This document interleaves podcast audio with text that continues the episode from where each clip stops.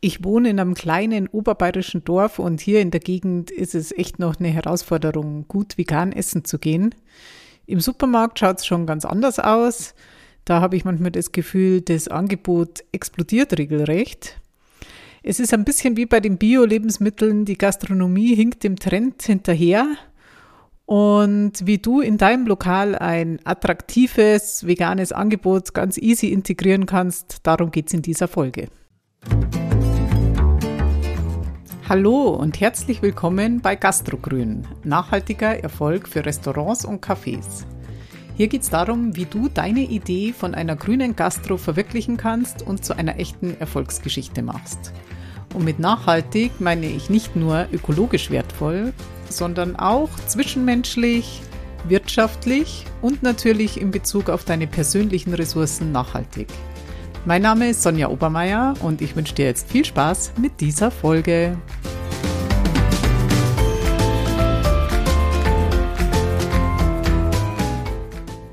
Ich betreibe seit 2011 den Klingelwirt, Münchens erstes Bio-Wirtshaus und jetzt seit 2022 unterstütze ich mit Gastrogrün andere, ihre Idee von einem nachhaltigen Restaurant oder Café erfolgreich umzusetzen. Wenn du dir Unterstützung wünschst bei deinen Veränderungs-, also bei Veränderungsprozessen in deinem Lokal, buch dir gerne ein kostenloses Erstgespräch auf gastrogrün.de. Bestimmt kann ich dir schon im Kennenlerngespräch einige wertvolle Anregungen für dein Unternehmen geben. Ja, warum eigentlich vegan und warum kommt die Branche mittelfristig um das Thema nicht herum? Der Einfluss der Ernährung auf das Klima ist ziemlich groß. Etwa 30 Prozent der weltweiten Treibhausgasemissionen gehen auf den Ernährungssektor zurück. Plus minus. Die Zahlen vom IPCC schwanken da zwischen 21 und 37 Prozent. Also irgendwo dazwischen liegt der Anteil, den unsere Ernährung an den weltweiten Treibhausgasemissionen hat.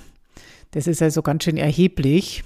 Bemerkenswert ist auch, dass 35 Prozent, äh, 75 Prozent der Fläche, die für die Lebensmittelproduktion äh, benötigt wird, für die Produktion von tierischen Produkten genutzt wird.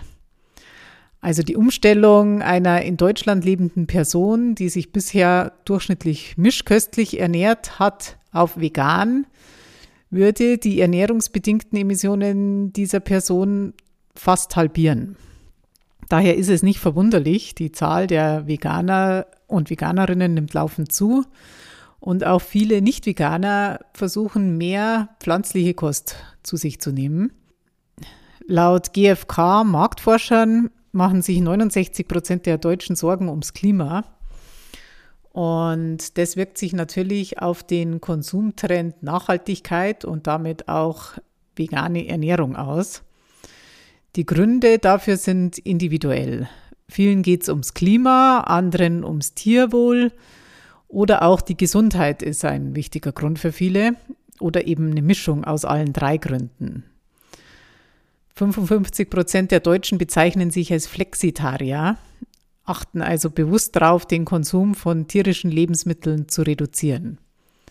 Man kann also wirklich sagen, dass das Thema pflanzliche Ernährung in der Breite der Gesellschaft angekommen ist. Und der Trend geht weiter und es wird auch in der Gastronomie mehr und mehr zum Standard, pflanzliche Alternativen anzubieten. Im Einzelhandel ist es ja nicht mehr zu übersehen. Das vegane Angebot nimmt kontinuierlich zu, passend zur Nachfrage. Also auch im Großhandel gibt es mehr und mehr Angebote und Produkte und das spiegelt natürlich wieder, dass die Nachfrage da ist. Es gibt auch mehr und mehr komplett vegane Restaurants, vor allem in den großen Städten. 2013 waren das zum Beispiel nur 75 in ganz Deutschland. 2022 sind es bereits über 300. Aber auch in den Restaurants mit gemischter Küche und sogar in den Fastfood-Ketten gibt es immer mehr pflanzliche Angebote. Der ländliche Raum hinkt dem Trend noch ein bisschen hinterher, aber die Richtung ist klar und in einigen Jahren wird es, wie gesagt, zum Standard gehören. Daher von mir der Tipp, verschlaf es nicht. Wie allerdings sollst du es jetzt umsetzen? Manche Sachen kannst du gleich umsetzen und andere Sachen brauchen vielleicht eine kleine Entwicklungsphase. zunächst solltest du einfach mal schauen, was du schon an pflanzlichen Produkten hast. Gibt es zufällig oder versehentlich schon komplett vegane Gerichte oder zumindest Beilagen, die du vielleicht anders kombinierst und die dann anders kombiniert ein neues veganes Gericht ergeben? Wie schaut es bei den Getränken aus? Ist der Wein, den du auf der Karte hast, vegan? Bietest du schon Milchalternativen an? Und was von, dein, von deiner bisherigen Karte kann zum Beispiel easy vegan gemacht werden durch, ein, durch das Weglassen einer Zutat oder durch ein Ersatzprodukt?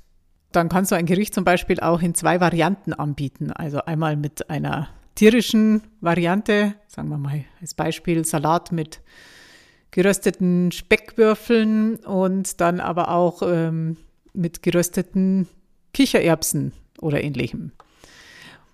Also manchmal reicht eigentlich schon das simple Weglassen einer einzigen Zutat, um das Gericht vegan zu machen.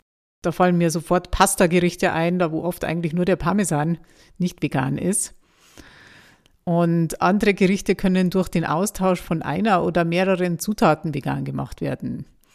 Also wir haben zum Beispiel im Klingelwirt die Rahmschwammerl mit Knödel auf der Karte. Da haben wir bei den Rahmschwammerln einfach die Sahne durch Sojasahne ersetzt. Und die Knödel machen wir mit pflanzlicher Milch und mit Leinsamen, die ein super Eiersatz sind. Also Leinsamen kurz in Wasser einweichen, dann wird das so eine glibbrige Masse und bindet genauso gut wie Ei. Da war ich direkt ein bisschen erstaunt, wie einfach das tatsächlich ist, vegane Knödel herzustellen. Und auf die Art kannst du relativ schnell ein Minimalangebot an veganen Gerichten in deinem Restaurant kreieren. Dann würde ich es allerdings noch durch Angebote ergänzen, die echt was können. Und was macht ein richtig gutes veganes Gericht oder Getränk aus? Da geht es also unter anderem auch um die Nährwerte. Schau vor allem, dass die Proteine passen, dass also Proteine mit drin sind und natürlich der Geschmack. Also besonders die Geschmacksrichtung Umami, die ja so typisch ist für, für deftige Fleischgerichte, die kann man wunderbar auch in pflanzlichen Lebensmitteln finden. Man muss sich da nur ein bisschen damit befassen, wie man das, wie man diesen Geschmack da reinkriegt. Am besten schaust du mal, wer in deinem Betrieb schon Interesse an dem Thema hat oder sich vielleicht sogar selbst schon pflanzlich ernährt. Und dann kannst du diese Person mit ins Boot holen bei der Entwicklung von neuen Gerichten, weil vegan kochen ist für viele Menschen und auch Köche eigentlich eine ganz andere Welt sozusagen. Es ist eine ganz andere Art zu kochen, in die man sich erst ein bisschen einarbeiten muss. Mein Mann und ich haben uns ja einige Monate komplett pflanzlich ernährt und da habe ich wirklich nochmal auf eine ganz andere Art kochen gelernt. Vieles von dem ist auch geblieben. Also mittlerweile machen wir zwar wieder Ausnahmen, aber unsere Ernährung ist doch zu 80 bis 90 Prozent pflanzlich geblieben. Und in dieser Phase haben wir viele neue Standardgerichte für zu Hause entwickelt.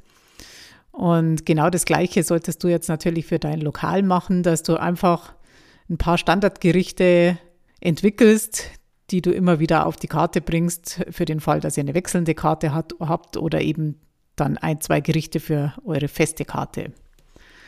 Wie ich vorher schon gesagt habe, sollte das Gericht ausreichend Proteine enthalten, damit es auch alle Hauptnährstoffe abdeckt, denn das ist der Fehler, der oft gemacht wird, wenn Neulinge versuchen, vegan zu kochen oder Nicht-Veganer eben versuchen, ein veganes Gericht herzustellen. Es, es besteht oft nur aus Gemüse, aber das alleine macht einfach nicht satt. Es gehören unbedingt noch Bohnen, Linsen, Hülsenfrüchte, Seitan, Tofu oder andere proteinhaltige Bestandteile mit ins Gericht.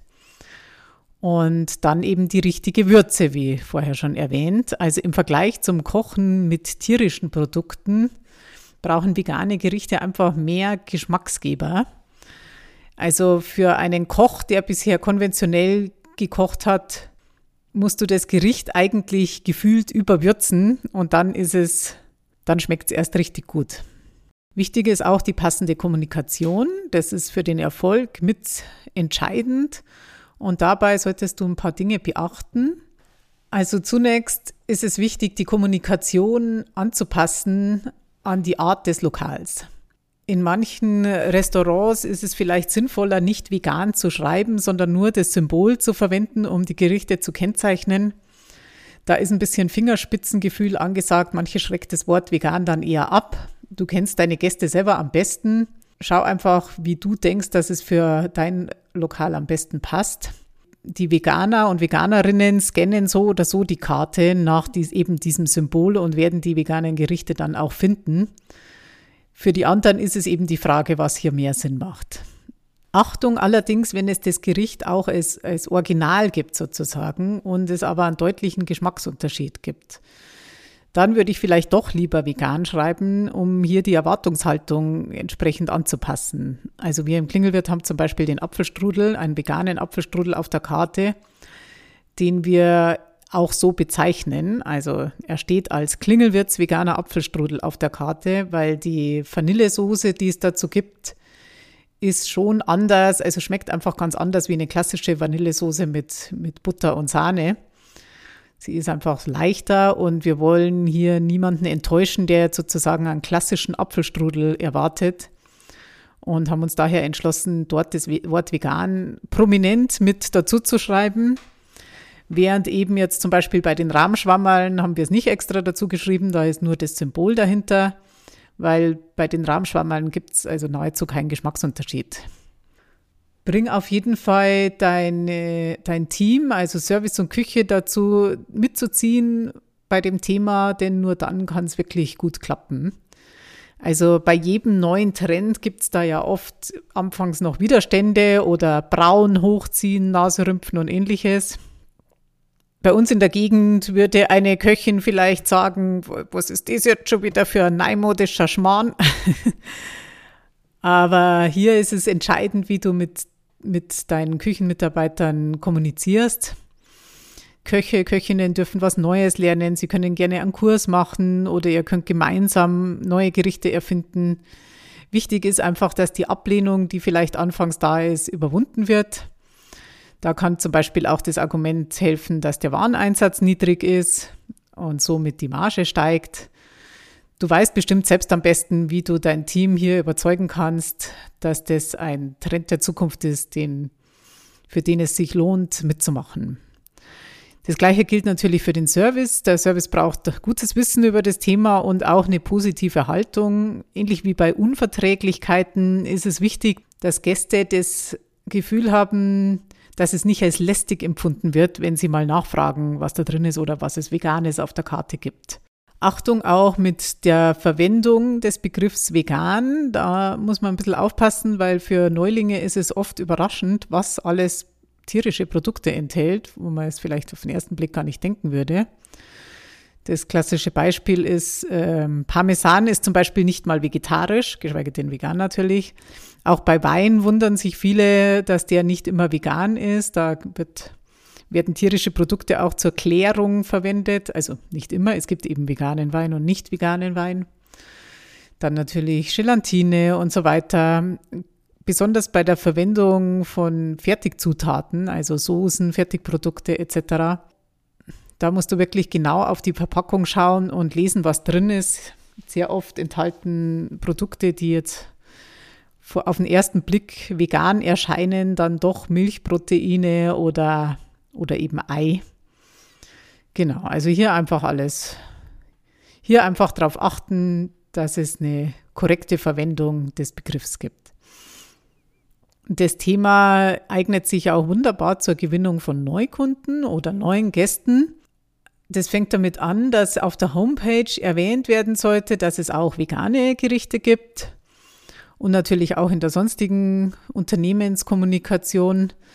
Und auch beim Thema Suchmaschinenoptimierung lohnt es sich, das, das Wort vegan und pflanzlich öfter mal in den Texten in der Homepage auftauchen zu lassen, sodass dein Lokal dann auch unter diesem Suchbegriff gefunden wird besonders Gruppen, egal jetzt ob Familien oder Firmen, da sind oft einzelne Veganer oder Veganerinnen dabei und daher suchen gerade Gruppen oft nach Lokalen, die eben für alle was anbieten.